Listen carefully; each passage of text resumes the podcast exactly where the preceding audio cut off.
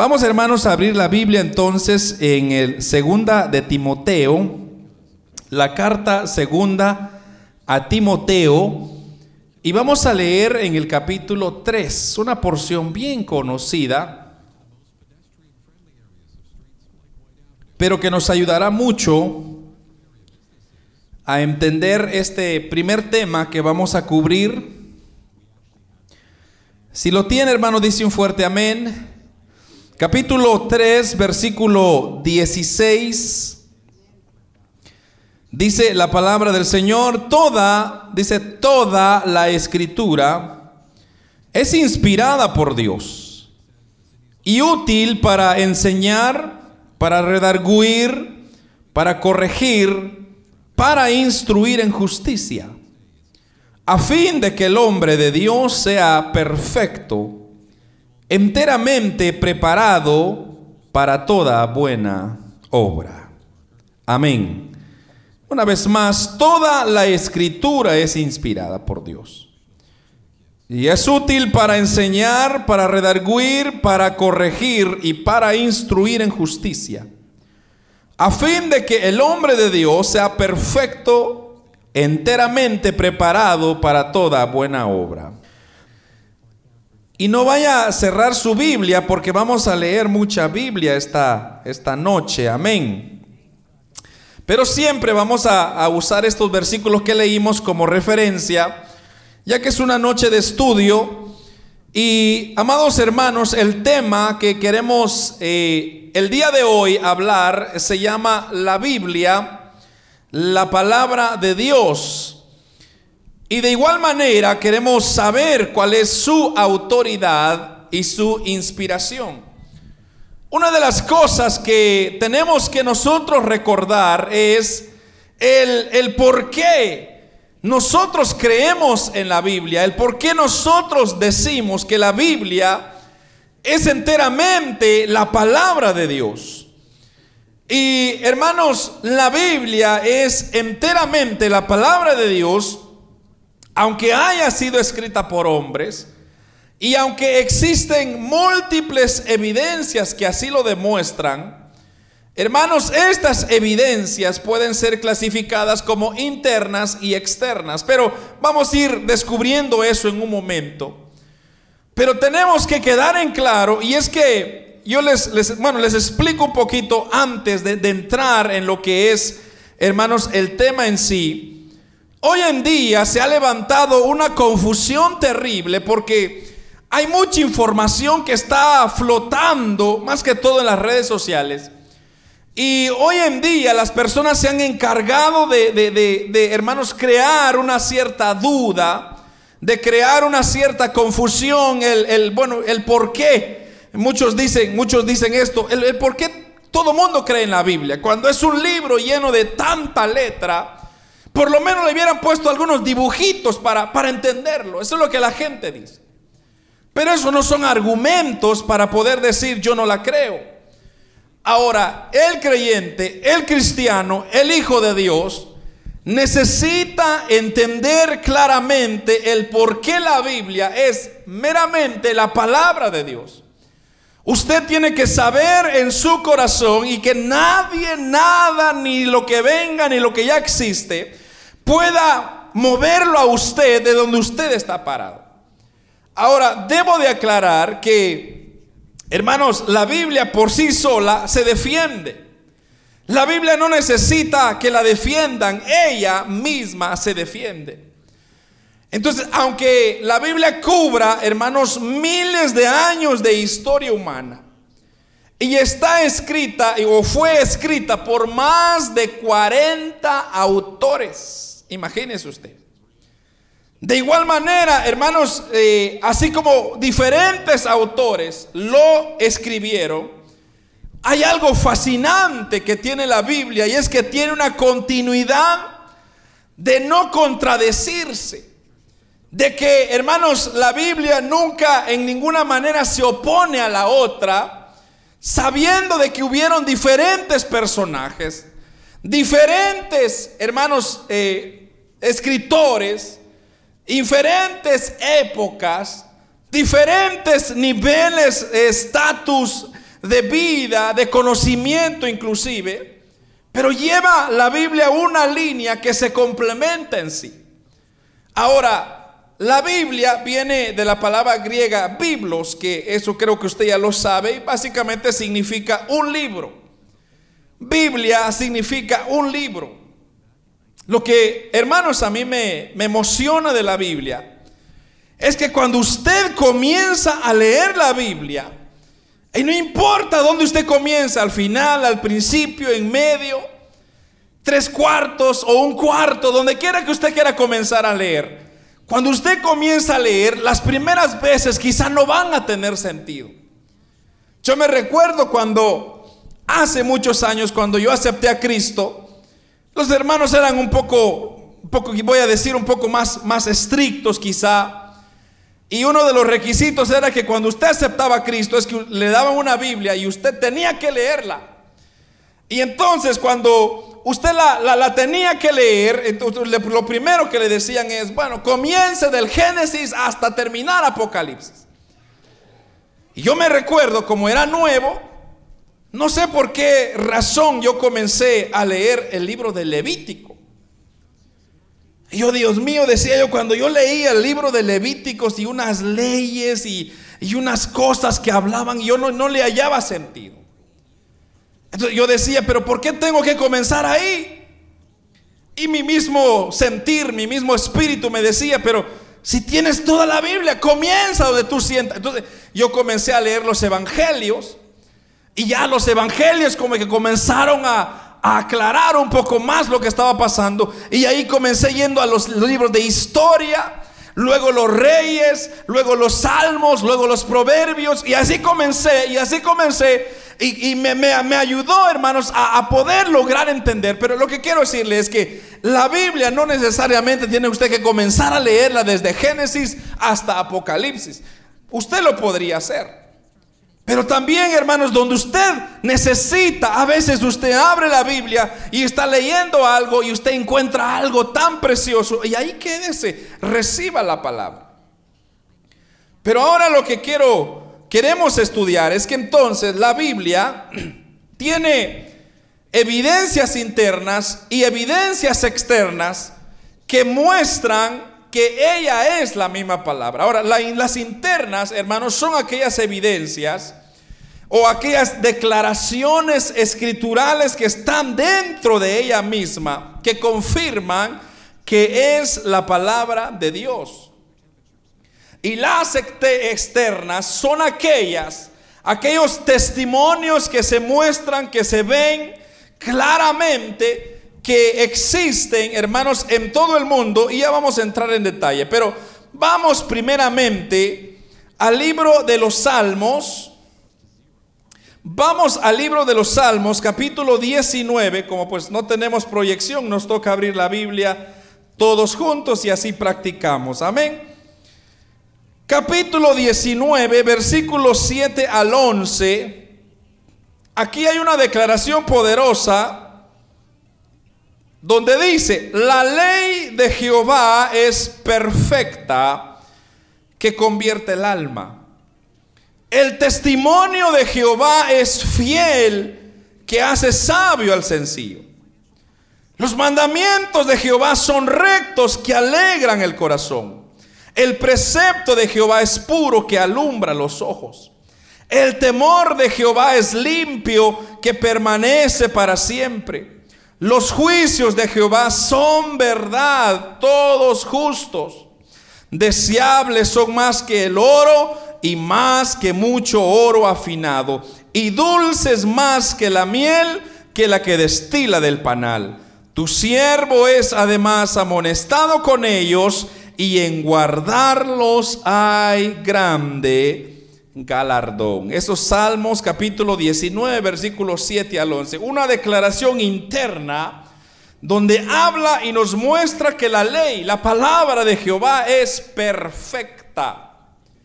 Eso es maravilloso, hermanos. Mire, lo, vamos a ir a otro. Este está bien conocido, Salmo 119. En el Salmo 119, versículos 104 y 105. Salmo 119, 104 y 105 dice, de tus mandamientos he adquirido inteligencia. Por tanto, he aborrecido todos, he aborrecido todo camino, dice, de mentira. Pero mire esto, versículo 105, lámpara es a mis pies tu palabra y lumbrera a mi camino. Una verdad, hermanos, indiscutible. La palabra de Dios, dentro de ella misma, nos ampara, nos recuerda, nos dice de que ella es una autoridad suprema que nos ayuda, dice, ser una lámpara a nuestros pies y una lumbrera en nuestro camino. Veamos otro Jeremías, vamos a unas hojitas más adelante. Jeremías capítulo 36, mire lo que dice versículo 1 y 2. Otra declaración interna o otra evidencia interna de que esta es la palabra de Dios. Versículo capítulo 36, versículo 1 y 2 dice Jeremías. Aconteció en el cuarto año de Joacim, hijo de Josías, rey de Judá, que vino esta palabra de Jehová a Jeremías diciendo, toma un rollo de libro y escribe en él todas las palabras que te he hablado contra Israel y contra Judá y contra todas las naciones desde el día que comencé a hablarte desde los días de Josías hasta hoy. Ahora esto es muy interesante, hermano, porque aquí Jeremías recibe una palabra de Jehová. Y esa palabra tiene instrucciones específicas que Jeremías tenía que hacer. Y en el versículo 2, ahí le dice eh, Dios a Jeremías, Jeremías, toma un rollo, un cuaderno en el tiempo nuestro, o un libreto y comienza a escribir todas las palabras que te he hablado. Esto es muy importante, hermanos.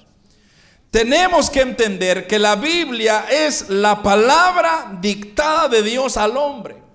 Y vamos a, ver unas teorías que, que, hermanos, el hombre se ha inventado. Pero tenemos que saber de que Dios, hermanos, desde un principio nos ha dado su palabra. Y ha usado a los hombres. Y como dije, más de 40 autores. 66 libros. Ahora, hay otros, si usted por ejemplo ve la, la Biblia católica, ellos tienen otros libros adicionales, que se, son los libros apócrifos. Y los libros apócrifos son libros que básicamente tienen historia, pero no tienen una inspiración de Dios. Entonces, todos en, el, en el, año por ahí 300 después de Cristo, se formó una, una directiva de personajes muy estudiados, donde ellos establecieron una regla, un reglamento, un estándar, vamos a decirlo así, un estándar. Entonces, para poder clasificar si los libros entraban a la Biblia o no.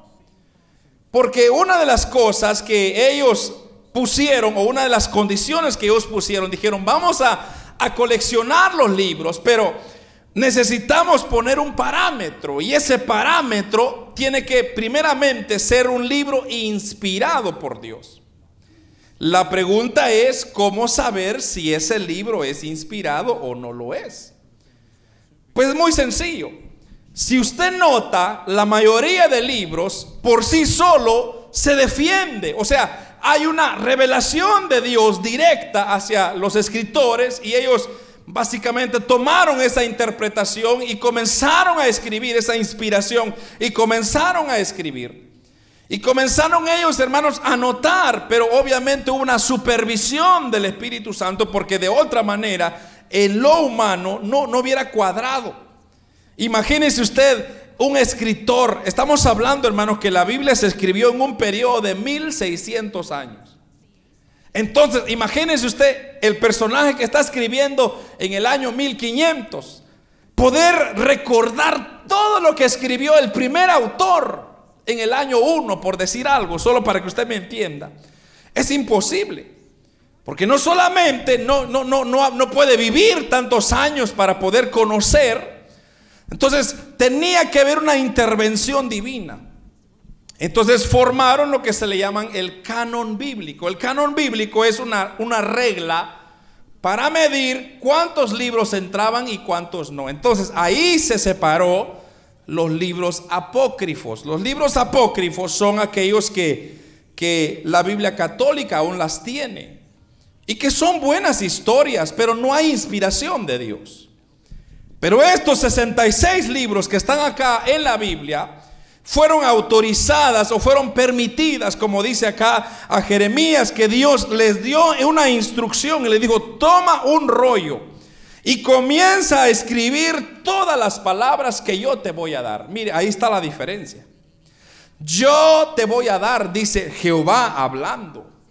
Entonces, no es una, una, invención del hombre o como, como dijo alguien por ahí, ahí se sentó un profeta y comenzó a escribir unas locuras. Por ejemplo, el profeta Mohammed dice que así comenzó, comenzó a entrar a una, a una convulsión y comenzó a escribir. Y, y esa escritura que escribió era que un ángel le dijo que tenía que abrir una nueva religión. Pero no, Dios no es así.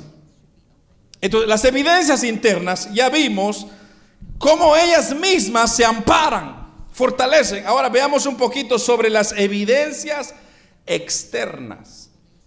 Que la Biblia es la palabra de Dios. ¿Cuáles son esas? Las evidencias externas, externas, perdón, nos presentan, hermanos, situaciones tocante a la Biblia y únicamente pueden ser explicadas por medio de la aceptación de la palabra de Dios. Mire pues, primero, vamos a ver esto. La unidad. ¿Cómo la Biblia está unida? Una de las evidencias externas es su unidad. Hermanos, 40 autores, más de 1600 años de escribir. Hombres que vivieron en épocas diferentes Hermanos, vivieron en países diferentes. Tenían oficios diferentes. Por ejemplo, unos eran pescadores, otro era poeta, otro eran, otros eran reyes, otros eran médicos. Pero a pesar de todo esto, hermano, la Biblia no es simplemente una colección de libros o de 66 libros que nomás ahí se encontraron y se pusieron en juntos, sino, hermanos, la unidad que tiene es maravillosa. ¿Por qué es maravillosa?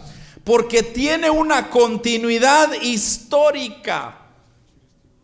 Del principio de la historia hasta el final de la historia.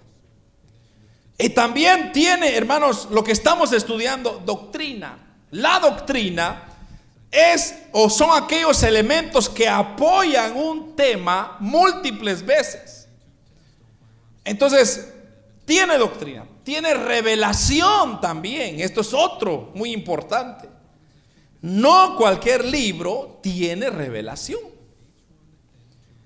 Entonces, el hecho, hermano, de que fue escrito por tantas personas y que no se conocían y que no, no sabían quiénes eran, ni siquiera supieron quizás su nombre completo, ellos solo recibían y escribían, así como Jeremías. El Señor les decía, escribe en el libro las palabras que yo te voy a decir. Y eso, hermanos, es para mí maravilloso porque entonces la Biblia tiene evidencias que nos hacen comprobar que no es un cualquier libro. Entonces, lo primero de la evidencia externa es su unidad. Lo segundo es su extensión. Cuando hablamos de extensión, la Biblia estamos hablando de que no solamente habla de asuntos espirituales. La Biblia habla tocante a temas científicos, por ejemplo.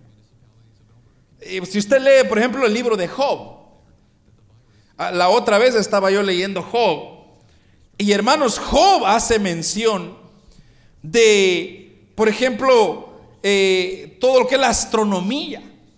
¿Cómo se conocía eso?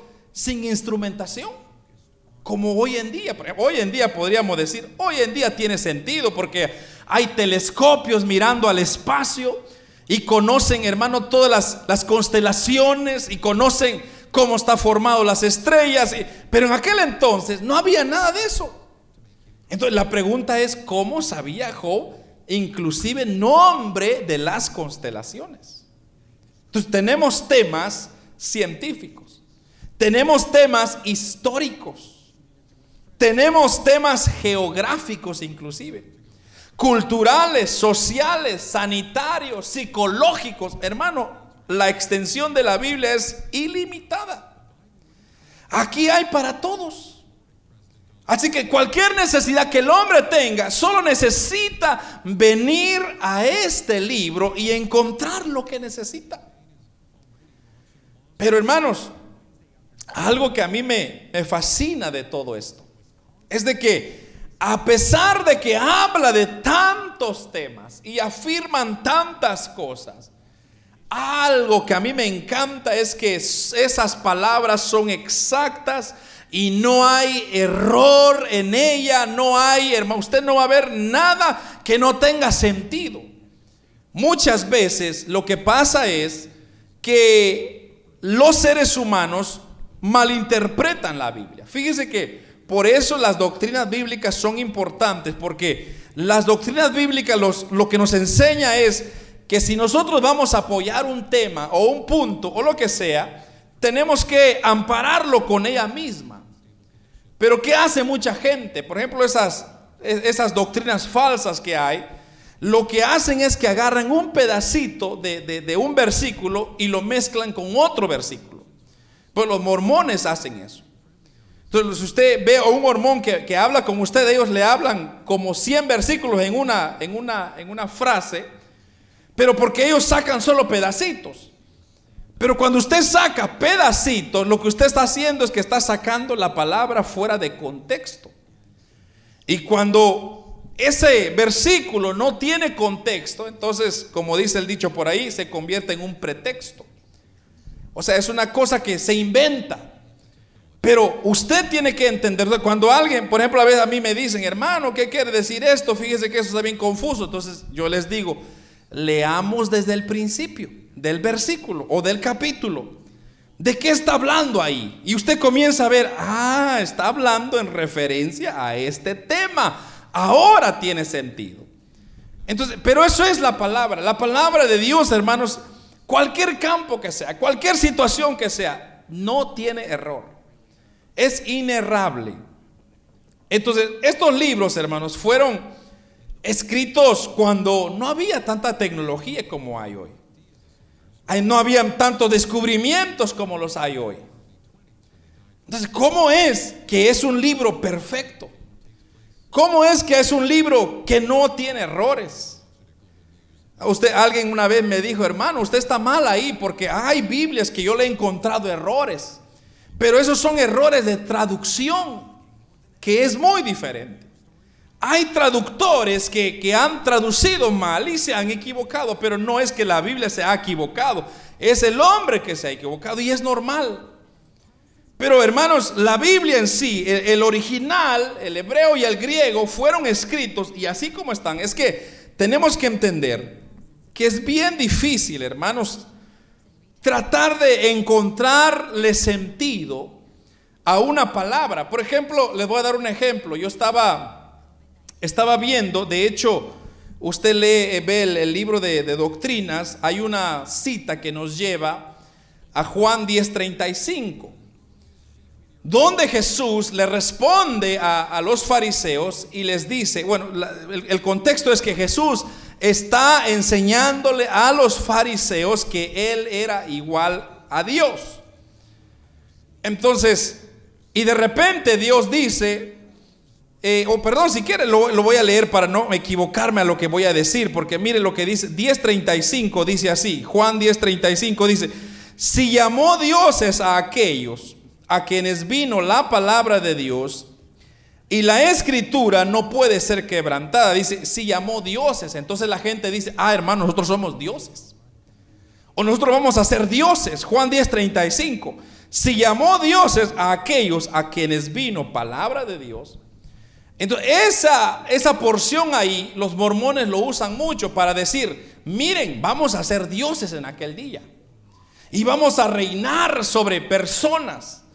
Pero ahí es no entender bien lo que está pasando porque en el original la palabra Dios, dioses que se usa acá es Elohim.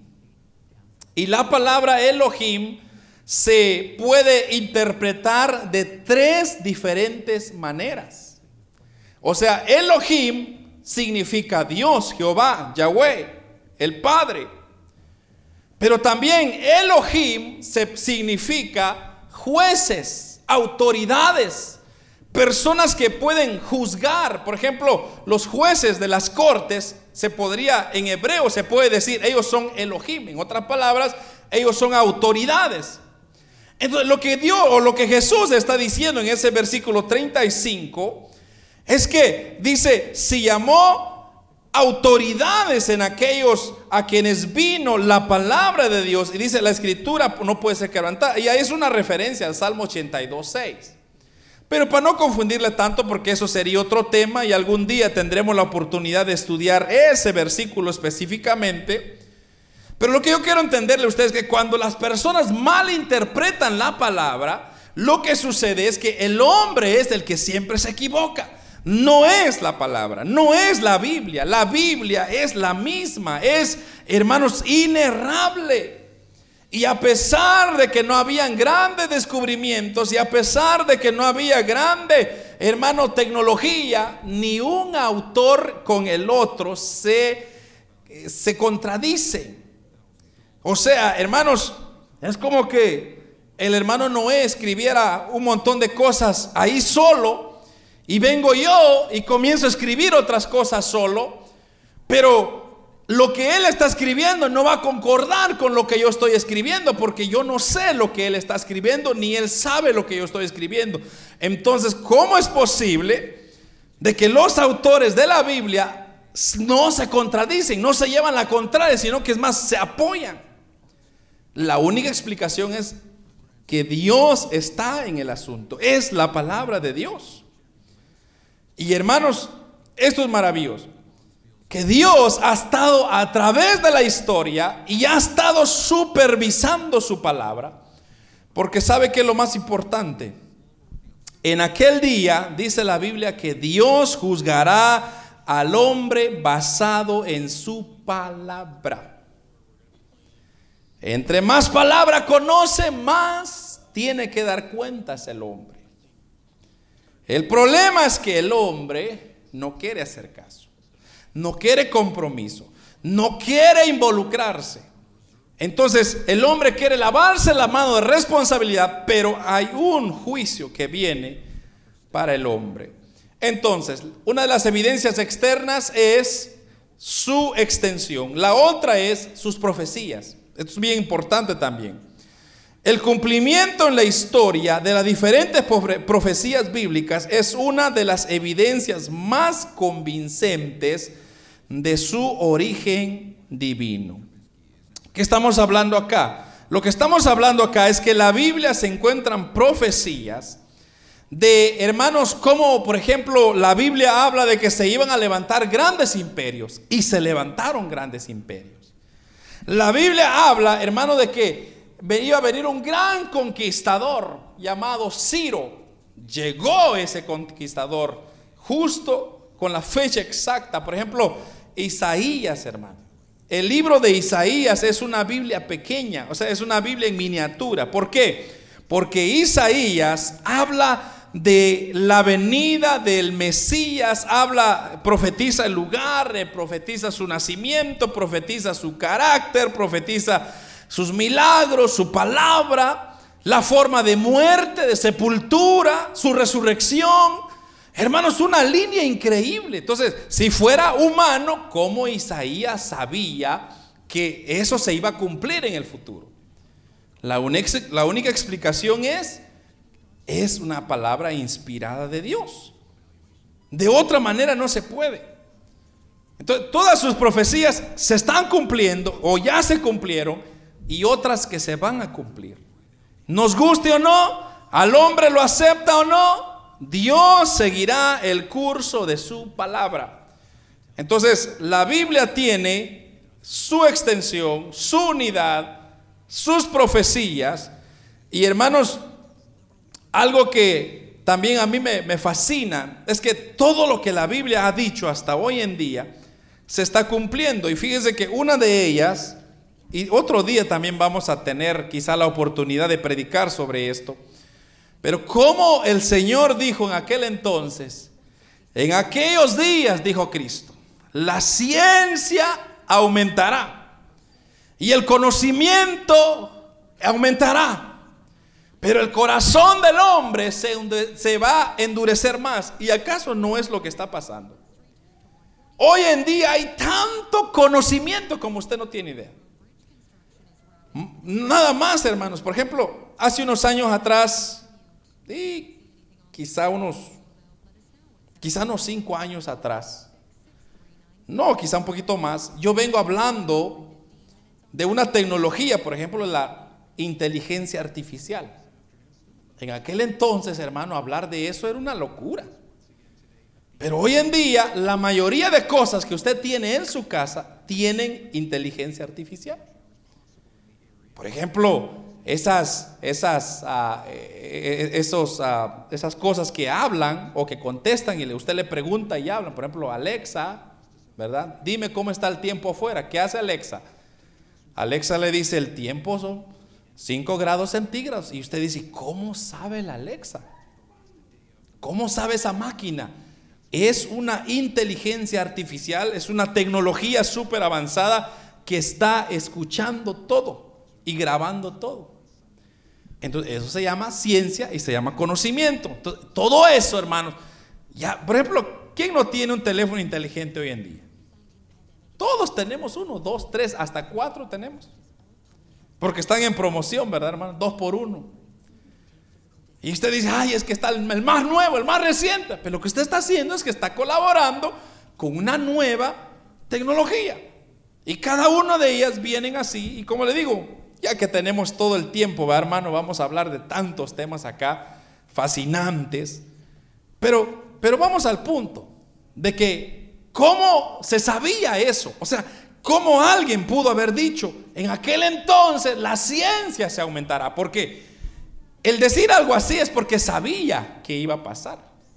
Si no, Cristo hubiera quedado mentiroso. Imagínense, imagínense que Cristo hubiera dicho, en aquellos últimos días la ciencia aumentará y nosotros estuviéramos haciendo fuego con piedra, ¿verdad, hermano? Entonces nosotros dijéramos, ese Cristo es mentiroso, porque no hay avances no ha pasado nada. Pero no, todo lo que Él ha dicho se ha cumplido y se está cumpliendo y se va a cumplir. Eso nos lleva al siguiente punto, que es su aceptación. Hermanos, aunque no han faltado los detractores de la Biblia, lo cierto es que ella sigue siendo el libro de mayor popularidad jamás escrito. Hermanos, este libro, la Biblia, se ha traducido, amados hermanos, en tantos idiomas como usted no tiene idea. No hay otro libro que ha sido traducido tanto como la Biblia. Es el único libro, de hecho, que se ha traducido en tantos idiomas, en tantos, hermanos, eh, dialectos inclusive y cada año, hermano, desde que la imprenta se inventó, la Biblia ha conquistado el primer lugar en número de ejemplares impresos. Todos los años hay impresión de Biblias, todos los años, en todo el mundo, en todo lugar. ¿Y sabe qué es lo más maravilloso? Es que su aceptación es tan precioso que lo leen los niños y lo entienden. Lo leen los jóvenes y lo entienden. Lo leen los adultos y lo entienden. Y lo leen los ancianos y lo entienden. Su adaptación, hermanos, o su aceptación es maravillosa.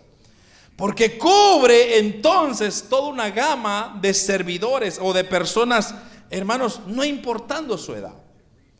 Algo que a mí me, me ha fascinado, hermanos, es que la Biblia ha servido de inspiración para muchas personas, para muchos oradores, escritores, políticos, artistas.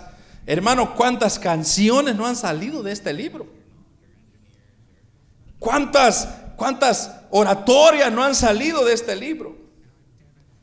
De hecho, es el único libro, hermanos, que ha tenido más, más eh, aceptación, que más se, ha, más se ha hablado, más se ha comentado, inclusive. Hermanos, la Biblia es un libro maravilloso. El, usted que tenga una Biblia, hermano, no la desprecie. Guárdela, consérvela, porque es la palabra de Dios. Lo otro, hermanos, es su poder. Entonces, tenemos su aceptación, ahora su poder. ¿Cuál es el poder, hermano? Cuando hablamos de poder es que ha cambiado vidas. Y hermanos, ¿cuántas vidas no ha cambiado la Biblia? Yo ahí me puse en, en, San Google y le puse una pregunta y le digo, ¿cuántos aproximadamente cristianos o creyentes evangélicos hay en el mundo? Y Wikipedia me dijo, hay 630 millones en todo el mundo de cristianos evangélicos. No cristianos católicos, porque también está esa línea. 630 millones cambiados. Hermanos, dígame usted otro libro que cambia así. No hay. Por eso la Biblia, hermanos, no la despreciemos. Cuando usted se reúne en un lugar y no hay Biblia, y de hecho el apóstol Pablo le, dice, eh, a, le dice a una de las cartas y le dice, ¿qué hay cuando ustedes se reúnen? Le dice, hay alabanza, hay lenguas, hay interpretación de lenguas, pero dice, hay doctrina, hay palabra. Porque si nosotros no tenemos palabra al reunirnos, entonces estamos creando un club social. Y un club social, hermanos, es es como cualquier otro lugar.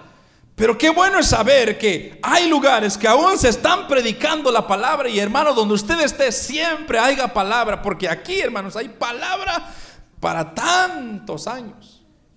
Así que solo es el poner el deseo de estudiarla. Así que, ¿qué es entonces, hermanos, la palabra? ¿Cómo la cambia? ¿Cómo lo hace? ¿Cómo es que estas letras que están aquí puede cambiar la vida de alguien. Hermanos, ¿cómo es que estas letras puede animar a alguien? ¿Cómo es que alguien lo puede, puede sentirse reprendido? ¿Cómo puede recibir consuelo? ¿Cómo puede recibir corrección, hermano? No hay otro libro que hace eso. Solo la Biblia, solo la palabra de Dios. Por eso es fascinante, hermanos, que la Biblia que se nos ha sido dada a nosotros y nosotros la podemos entender, eso es maravilloso. Entonces, la conjugación de evidencias internas y externas que ya hablamos, hermanos, prueban definitivamente que la Biblia es la palabra de Dios. ¿Cuántos pueden decir que la Biblia es la palabra de Dios? Amén. ¿Usted la cree? Créalo, hermano, créalo, porque no hay otra forma. No hay otro libro. Mire, cualquier otro libro, póngalo a prueba, va a ver usted. No tiene conjugación. No puede sanar, no puede consolar, no puede hablar. No puede hacer nada. El, escritor más famoso, que no sé quién será, pero si así lo hubiese, su libro quizá lo único que ha hecho es alcanzado impresión, pero no ha cambiado, pero no llega a los millones de personas que ha cambiado. La palabra de Dios sí lo ha llegado a ser. Entonces, para definir adecuadamente el concepto, tenemos que nosotros refutar un poco sobre algunas teorías erróneas que tratan de explicar, eh, hermanos, este, este fenómeno de la inspiración. Porque esto es importante también tenemos que entender que hay teorías que se han inventado como para refutar a que esto no es la palabra de Dios. Y usted tiene que estar consciente de eso. La primera teoría, son tres, pero voy rapidito. La primera teoría que, que ha salido es la teoría del dictado. La, teoría del dictado es aquella que, que trata de explicar la inspiración de la Biblia en el sentido de que los hombres que la escribieron, mire esto, actuaron únicamente como secretarios, que copiaban lo que Dios dictaba. En otras palabras, como que eran mecánicos, robots, que les, que les decían, mira, escriba esto, y ellos escribían, va, ok, está bien. Escriba esto, ok, ahí va. mucha gente cree que así fue la inspiración de la Biblia. Pero hermanos, cuando los hombres recibieron la palabra, la inspiración de Dios, cada uno de ellos le puso su estilo. Por ejemplo, el libro El Evangelio de Lucas es un libro escrito por el doctor. Lucas era un doctor, era un médico. Y cuando usted lee el Evangelio de Lucas, él ve todas las cosas de la perspectiva médica. usted va, a ver esa comparación. Igual, aquellos que, hermanos, fueron, de alguna manera, tuvieron alguna rama, ellos en eso se enfocaron. hubo algo, pero que Dios no solamente usó, digamos, sus manos para dictar y bueno, de, A B, C, D, E, F, ahora escriba esto ahora escriba esta, ahora. No. Dios lo que hizo fue que Dios inspiró a las personas y ellos le pusieron el sabor. Porque, hermanos, tenemos personajes que, por ejemplo, pescadores, no, no sabían quizás mucho de escritura, mucho de escribir libros, pero, hermanos, la inspiración que recibieron y los libros que escribieron son maravillosos. Entonces, la teoría del dictado no tiene soporte, porque cuando usted lee la Biblia, ellos, los escritores, lo que expresaron fue, hermanos, eh, por ejemplo, cómo se sentían, cuáles, cuáles eran sus temores, cuáles eran sus alegrías, cuáles eran sus expectativas, sus deseos, lo que ellos estaban pasando. Por ejemplo, el apóstol Pablo en el capítulo 28 de Hechos, él narra aquel acontecimiento cuando llegaron a una isla que se llamaba Malta y él comenzó a recoger leña para hacer un fuego y de repente cuando él recogía la leña se le saltó una víbora y una víbora le picó y hermanos y él continuó como que sin nada y la gente estaba observando a qué horas caía el apóstol Pablo. Esa historia fascinante habla de una experiencia de un hombre que hermanos increíblemente eh, cuenta los pequeños detalles y Dios lo usa, lo inspira para darnos a nosotros una tremenda lección. Entonces la teoría del dictado no tiene mucho apoyo porque, hermanos, eso descalificaría entonces de que los escritores no le hubieran puesto su sazón, su sabor, esta otra teoría que se llama la teoría del concepto. La teoría del concepto es aquella que afirma que Dios únicamente inspiró los conceptos principales y luego ellos pues redactaron el resto de palabras. O sea, como que Dios dijo, bueno, voy a inspirar a Moisés para que escriba de la creación. Y entonces Moisés vino y comenzó a escribir, en el principio creó Dios el cielo y la tierra. O sea, Dios le dio una idea, pero no es así. Tampoco es así. Porque hermanos, Dios ha estado en, eh, eh, eh, en, todo. Y mire, la prueba más grande que tenemos en esto es que si el hombre hubiera puesto sus palabras o sus ideas, hubieran errores.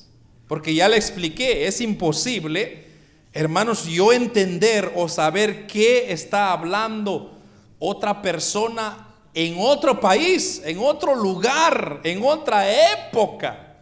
Sería imposible. Entonces, tiene que haber una sobrenaturalidad de Dios para poder ver, saber el pasado, el presente y el futuro. Lo otro o la otra teoría es bueno, primero el dictado, el concepto y el parcial. La teoría parcial establece que la Biblia es inspirada solamente en algunas de sus partes y no así en otras. O sea que solo ciertas cosas, solo ciertas partes son inspiradas. Y hermanos, si eso fuere el caso, entonces yo diría que la Biblia no, tuviera una unidad, una, un, un seguimiento, porque un escritor pudo haber hecho algo, el otro pudo haber hecho algo, o comenzó una idea y lo dejó y lo cambió a otra. En cambio, la Biblia no es así. La Biblia desde su inicio hasta su final está completamente, hermanos, está, está completo. Y eso es lo, lo maravilloso de todo. Pero ¿por qué está completo? Porque es una inspiración divina. Viene de algo sobrenatural. Entonces, no solamente son partes de la Biblia. Entonces, hay mucha gente que piensa que solo partes de la Biblia. Ahora, si ese fuera el caso, mi pregunta sería, ¿qué partes son inspiradas? ¿Cómo sé yo cuáles partes son inspiradas? ¿O, qué, parámetros tengo que ver yo para poder, bueno, este es inspirado, este no es inspirado? Ah, esto es una locura del profeta, o esto es una locura del escritor, este sí es inspirado. No podríamos. Entonces, no es, esa teoría es falsa. La teoría del dictado no funciona, la teoría del concepto tampoco funciona, ni tampoco funciona la teoría parcial. La Biblia, por eso ahora me gustaría regresar a la porción que iniciamos leyendo. ¿Qué dice? Toda. Segunda Timoteo 3:15, 3:16. Toda la escritura es inspirada por Dios y mire esto, y todavía le, le añade y le dice, y es útil para enseñar, es útil para redarguir, y es útil para corregir, para instruir en justicia, a fin de que el hombre de Dios sea perfecto, preparado para toda buena obra. Este versículo, hermano, es digno de de memorizar, porque toda la escritura, y cuando dice toda, es toda. No es parte, sino es toda la escritura. Entonces, si nos tocaría definir o darle una inspiración, una definición a la inspiración, o de, de inspiración, perdón, entonces sería la verdadera inspiración de la Biblia define como una verdad que Dios ha impartido, una verdad que Dios ha impartido. ¿A quién? Directamente a sus autores. Y que sin, destruir ni anular su propia individualidad, su estilo literario e interesante o intereses personales, les guió el Espíritu Santo de manera tal que lo escribieran y lo expresaran en, eh, eh, eh, en un completo íntimo pensamiento. O sea, una inspiración de Dios es aquella que Dios permitió, trabajó directamente con el hombre para que el hombre le pusiera su estilo y que no fuera una máquina solo escribiendo, no, le pusiera su forma, su estilo, su carácter y Dios supervisando para que no, no, se, no se fuera por otro lado. Entonces Dios utilizó, hermanos, a hombres para escribir la Biblia y poder así ver sus culturas, sus temores, sus anhelos y tantas cosas. Pero sobre todo, hermanos, vemos cómo Dios se encarga de cuidar, de cuidar de que su palabra no tenga errores, de que su palabra no esté equivocada. Porque Dios sabe de que, hermanos, esos 630 millones de creyentes que hay, no pueden estar equivocados. O sea, Dios no, no, no, sería un Dios, ¿qué le podría decir? Sería un Dios malo. Que Dios dijera, voy a escribir un libro errado para que estas, perder toda esta gente. No, Dios no pudiera ser así, porque Dios es justo, Dios es fiel, Dios es bueno. Dios no es como el hombre, Dios no paga como el hombre paga. Dios paga mejor. Entonces Dios permitió todo esto, pero de igual manera Él supervisó de que la inspiración de la Biblia tuviese, hermanos, algo tan especial. Y hay tres elementos que el Señor usó. Y el primero se llama verbal. O sea, la inspiración de la Biblia es verbal, es plenaria y es inerrable. Ahorita le voy a decir qué significan todos estos. Lo primero es verbal. Por cuanto Dios inspiró no solamente los conceptos, sino las palabras exactas que debían ser utilizadas. Entonces Jesús abogó muchas veces con respecto a estas palabras y mire, le voy a dar dos citas. Juan, capítulo 10 de Juan, si usted lee el capítulo 10 del Evangelio según San Juan, en el versículo 34 y 35, que estuvimos ahí leyendo, creo que me adelanté. Juan 10, bueno, creo que ya me ganó usted, pero 10, 30 al 35, o 34, perdón, 10, 34 al 35, dice así, mire. Jesús le respondió, no está escrito en vuestra ley, yo dije dioses sois. Mire esto, 35. Si llamó dioses a aquellos a quienes vino la palabra de Dios, y la escritura no puede ser quebrantada. Repito, Jesús le respondió, y mire, lo que está respondiendo es a lo que está diciendo en el versículo 30. Mire, ¿qué dice el versículo 29 y 30? Mi Padre que me las dio es mayor que todos y nadie las puede arrebatar de la mano de mi Padre. Versículo 30 dice, yo y el Padre somos uno. Entonces los judíos volvieron a tomar piedras para apedrearle.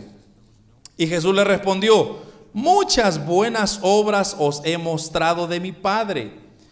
¿Por cuál de ellas me apedráis? Me apedreáis, dice. Le respondieron los judíos diciendo, por buena obra no te apedreamos, sino por la blasfemia, porque tú siendo hombre te haces Dios.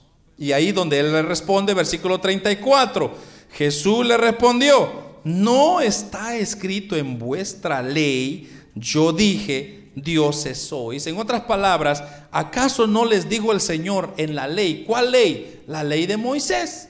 En la ley de Moisés, el Señor les dice, ustedes son jueces. Eso es lo que yo le estaba diciendo la otra vez, que cuando habla de dioses ahí, no está diciendo que nosotros somos dioses y que vamos a ser dioses. No. Ni tampoco está diciendo en el futuro que van a ser dioses. Dice, dioses sois. Está hablando de presente. Y cuando se habla de presente, se habla de, de juzgar el presente. Entonces lo que él está diciendo ahí es que Dice en el versículo 34, no está escrito en vuestra ley. Yo dije que ustedes son, vamos a reemplazar la palabra dioses por jueces. Ustedes son jueces, o sea, ustedes pueden juzgar. Y si Dios, y si llamó, dice, jueces a aquellos a quienes vino la palabra de Dios, y esto no puede ser quebrantada. Pero mire, hablemos de otro punto. Y es que hasta los signos de puntuación el Señor tuvo cuidado. Mateo, el Evangelio según San Mateo, capítulo 5, versículo 18. Mire lo que dice. Por cierto os digo que hasta que pasen el cielo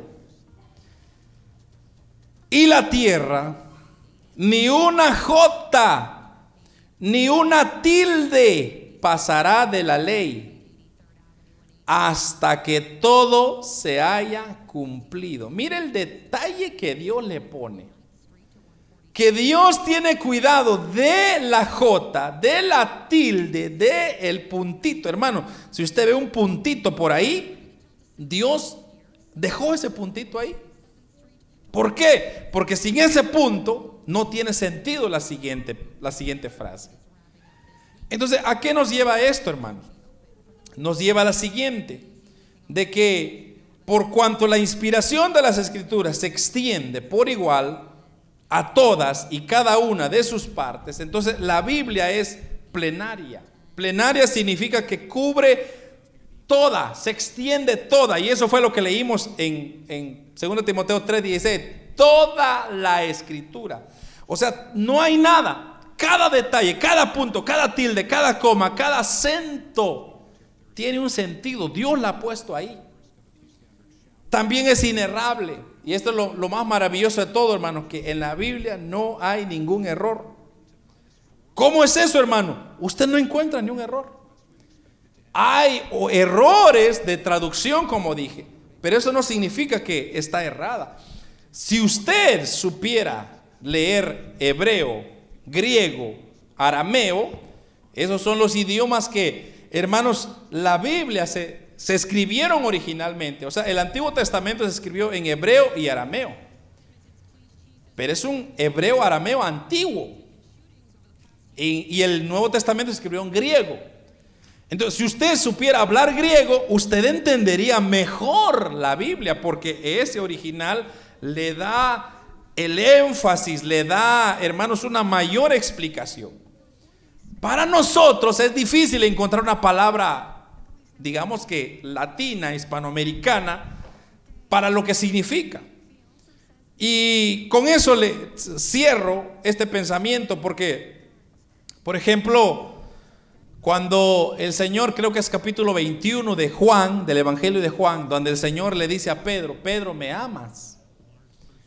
Cuando usted ve eso, Pedro, ¿me amas?